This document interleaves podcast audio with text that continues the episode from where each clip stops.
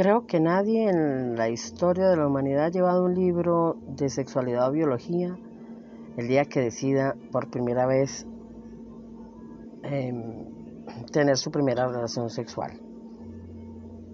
Y es un momento en el que, por muy joven que sea la pareja, la atracción hace el resto.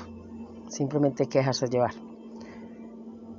Lo que no estoy de acuerdo es que se violente a la niñez, se agreda a la niñez, se quebrante esa pureza, esa ingenuidad, porque el mundo está lleno de pedófilos.